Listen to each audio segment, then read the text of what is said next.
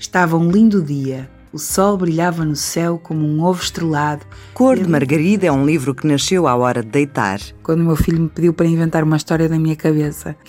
e eu achei que a história até tinha corrido bem. Voltei a ela algumas vezes e cada vez que a contava acrescentava detalhes e ia desenvolvendo mais os diálogos.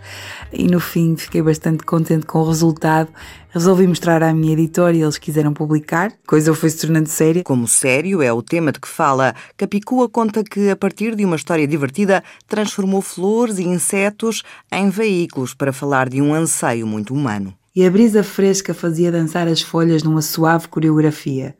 Mas a Margarida estava insatisfeita.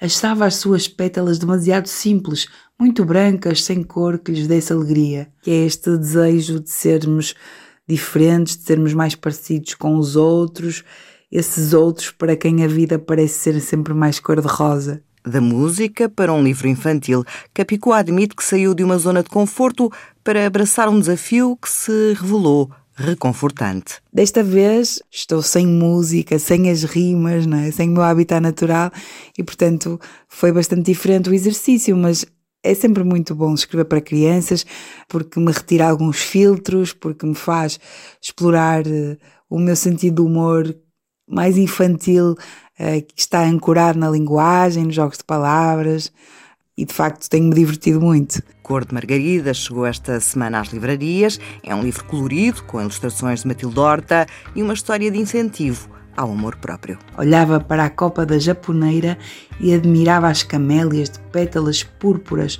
muito aveludadas. E depois continua.